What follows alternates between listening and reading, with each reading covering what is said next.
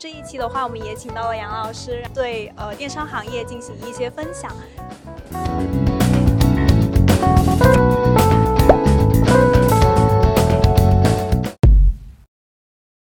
因为在我的呃传统印象里，我就是觉得电商就是作为一个平台去连接消费者跟生产者的。但是我觉得这是很多厂商都可以做到的。那您觉得就是呃在这个行业里面，主要的竞争壁垒是什么？比较主要的还是产品，你做精品的话，就要做差异化，做你这个产品，呃，有没有呃很好的竞争力？一般它具有三个因素就行了，叫呃第一质量要好，然后第二实用，第三美观，第四呃性价比较高。你做到这几点的话，它就会是一个很好的产品，它在各个平台、各个国家都会很好卖的，这个是其中一点。但是也有些公司。呃，喜欢做铺货或者其他的，他可能会会把那个 IT 作为最核心的东西。他们那个系统有很高的效率，他到其他平台一天可以铺几万个产品，他也会获得很大的流量和单量，他也可以发展的很好。也有些公司有很大的资本的，资本也可以成为他的那个壁垒。您可以给我们介绍一下，就是呃，在电商这个行业有哪些玩法吗？就比如说您刚才说的，呃，精品还有铺货这种。能盈利的模式一般就三种，一种是做精品，就做产品的，把爆款的，就是把一个产品做到极致，做性价比做得很好，然后品质质量都做得很好，也做得很美观，然后他在各个平台上卖，就靠几个产品就卖得很好，一年销售额也做到很大的那种。甚至一些做到几个亿的，这个可能就叫精品了，就是产品比较少，就是那个链接很少，SKU 很少，每一个都做到很极致，针对市场的那个产品的痛点啊等等，就改进产品的，这种就是精品了。一种是铺货，就是类似一个超市，就是里面一个店铺里面什么都有，客户需要买什么都可以满足他。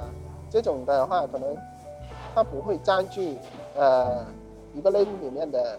前面的那些排名，但也有一定的流量，所以它也能生存下去。这样的公司，它有个优点就是这种模式可以复制性。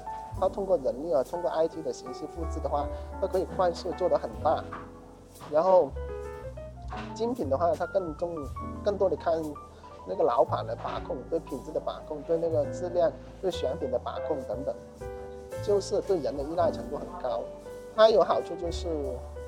呃，不用那么多人力，其他开支，但是它也有个不好的地方，就是它复制很难，缺一两个人就可能就对公司打击很大了，尤其缺选品和运营那个人，就是就就很难发展，很难做大了。但也有些老板很努力的，也能做得很大，也有些公司也成立那种选品部门啊等等，呃，开发部门还有运营部门啊等等，成个流水线也能做得大的，比如说奥基啊那种。铺货做大环球易购，那保时加啊等等，这种公司就比较多，因为它口腹之心。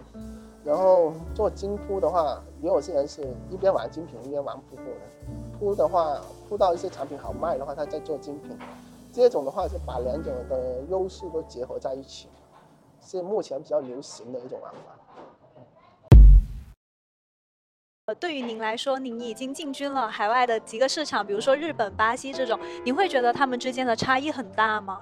也不算大，但是也不算小，不算大呢，因为就是我觉得每个电商的规则都差不多的，它的做法都一样，就是国内呃有产品卖到那里，它的模式是没有差的，但是也也不算小，是啥意思呢？就是因为每个国家文化不一样的，因为欧美那里比较发达。它人均收入很高，已经是一个发达国家了，所以它那个商品啊，各方面对品质要求很高的，尤其是日本，日本人就是很严谨的，你产品差一点都会退货给你，这个退货率就可能会高，所以你必须要用好的商品给日本啊，甚至欧洲啊那种国家。欧洲现在已经大部分家庭都过那种贵族式的生活的，所以他们那个家里那个厨具啊，厨厨厨厨房用品还有那个碟啊。等等都要是跟宫廷一样，就是有那种，呃，达到那宫廷那个级别了，就是贵族生活的嘛，也很有仪式感。但是那个巴西它还是一个发展中国家，它目前经济收入还是很低的，它可能对那个品质要求不是很高，它比较重视的那个性价比，或者说这个商品能用就行了。所以说你在欧洲，你要卖一个碗，你肯定是做成一个瓷器，甚至金属，有银的、有金的、有铝的，各种很贵的东西。但是你在巴西，你卖一个碗，可能是瓷器或者铁器都可以了。所以说每个国家的文化不一样，还有那个经济水平不一样，是导致你的商品，呃，类目选品等等也会不一样的。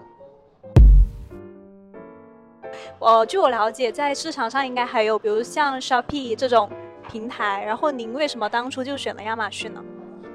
呃，其实每个平台它都有它的红利期，还有成熟期的。一个平台新开始推广的时候，那个那个公司，他们亚马逊公司啊，或者说其他平平台的电商公司都花很多钱去打广告获取流量，也对商家有很大的那种扶持的。所以这种情况下，你进去的卖家大部分都是能挣到钱的。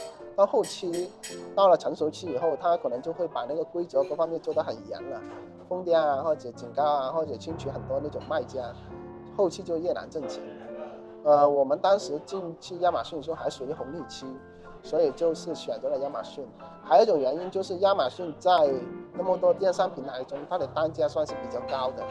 比如说你一个手机壳在易贝上卖，可能就赚一两美金，或者几几毛钱，就是零点几美金。现在亚马逊上一般你都能做百分之二三十的毛利嘛，做几美金的那种，其实客单价很高的。因为亚马逊主要针对是欧美的那个发达国家。的那种市场，呃，所以它对于那个小团队做精品的话，就是很合适的。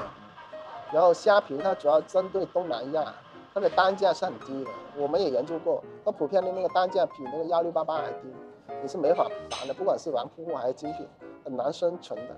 而且身边能把那个做好的，我看目前看还很少，除非是一些工厂了，甚至有些人把虾皮当成呃清库存的一个渠渠道了。所以说，我们并不会选择那种没有利润的那个平台，甚至选择一些高利润的平台。但是亚马逊目前在所有电商中，它的那个利润还是最高的。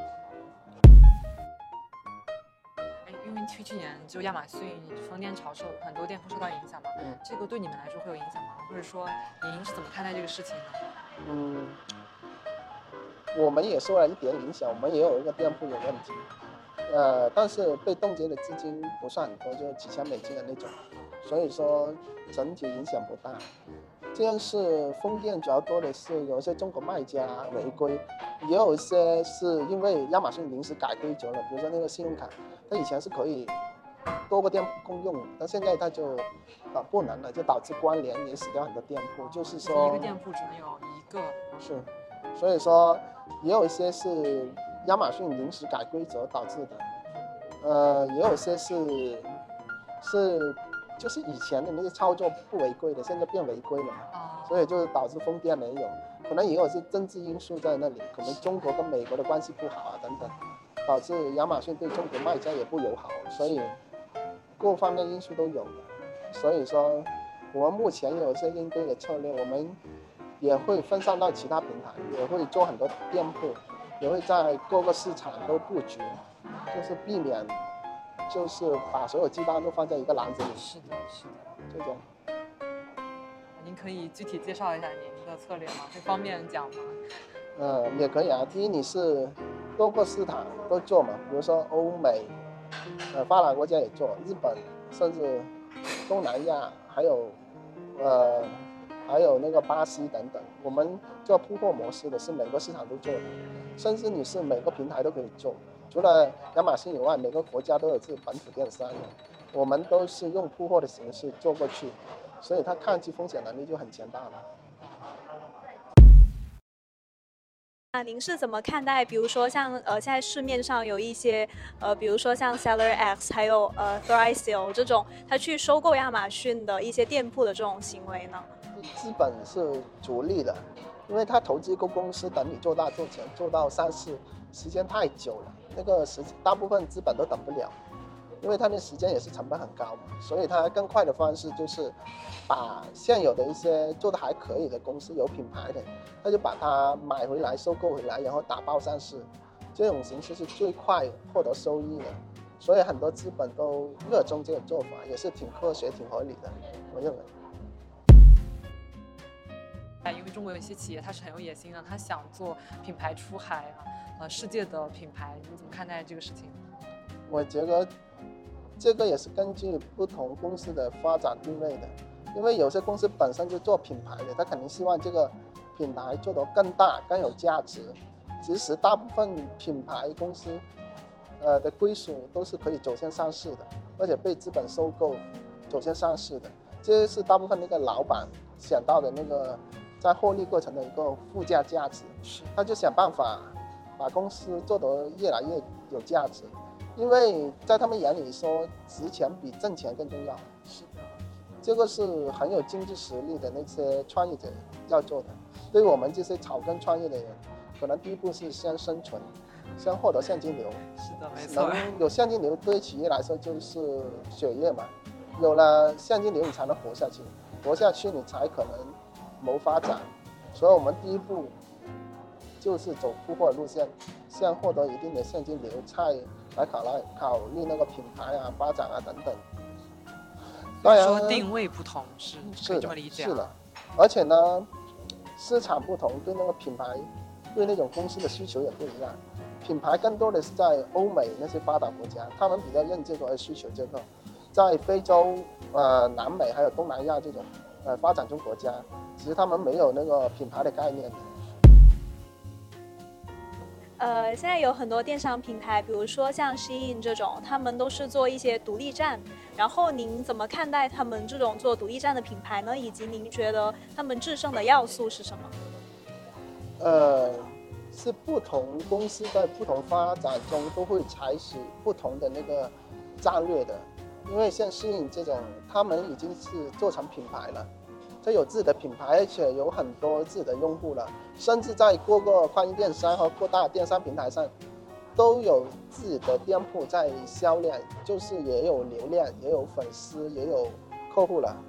他，但是他不希望受到各大电商平台的限制，呃，他也希望自己掌控自己的命运，所以他就创办了独立站，把那些，呃，把他的客户。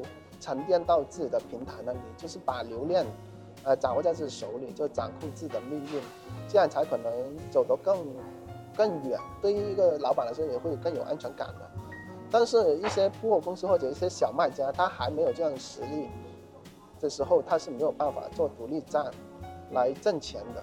而且，据我了解，目前百分之八十做独立站的都是亏钱的。因为它那个流量费太贵了，它必须在 Facebook 啊，还有谷歌上通过广告，然后来引流，引到独立站来购买。其实这个转化率是很低的，因为人本来就没有购买的那个意愿，然后转到你那里，转化率是很低的，所以说效果并不是很好。但是这比不上亚马逊的，因为像亚马逊的那些流量本来就想买东西的，而且各个电商平台的东西，那种流量都是转化率很高的，都是客户都是有购买那个意愿的。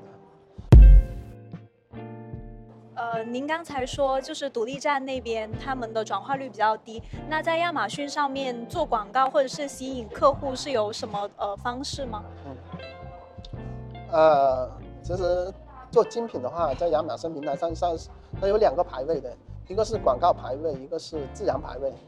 自然排位就是广告排位，就看你出的竞价高不高了，谁出的钱多。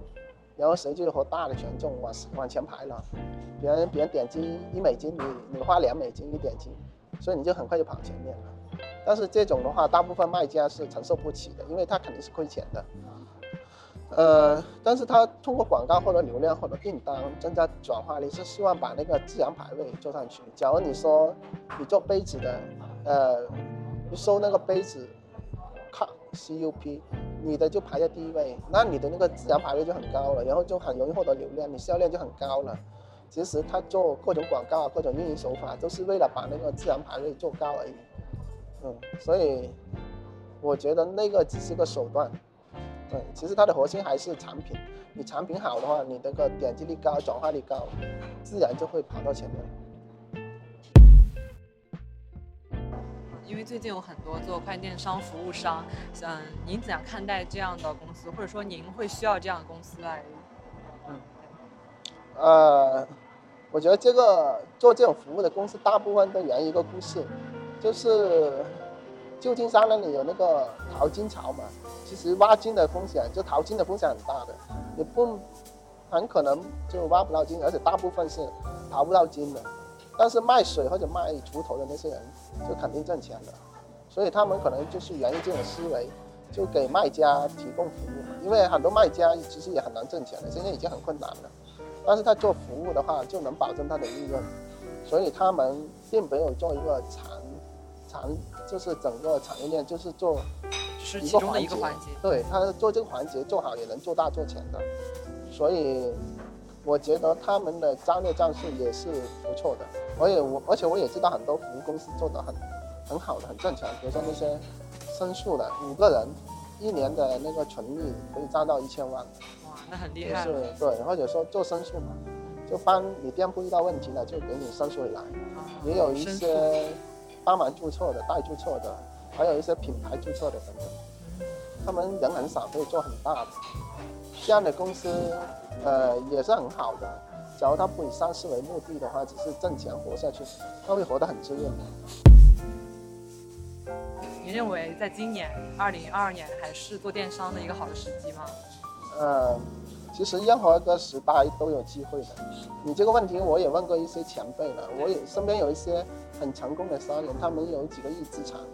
我也问他，他说你那么成功，是不是你当年在深圳的机会，呃，比别人早，机会多呢？因为你来的早嘛。是。但是他说其实不是的，是现在的机会比以前更多。哦。为啥呢？他因为他说以前他没有什么信息的，找工作很难的，就是一个工厂工厂的找，就而且交通也很不发达，很不方便，商机啊各方面信息都都很差的，所以说他当时机会很少，但是他都能做得很成功，做得很好。但今天呢，他觉得现在什么工具都有了，比如说你招人，你可以直接用 POS 直聘的，你了解一些信息，你可以有互联网啊，有手机啊等等。你其实我们今天能用的资源啊，工具会更多。理论上，今天我们的的的那个资源机会是比以前更多。我以前是幺六年就进入那个行业，其实那个时候也有人觉得晚了，但是我你也要，我也可以在那个环境中找一些蓝海市场，比如说欧美竞争很激烈嘛，红海嘛，你也可以找一些蓝海的，比如说日本啊等等。比如说今年嘛，今年。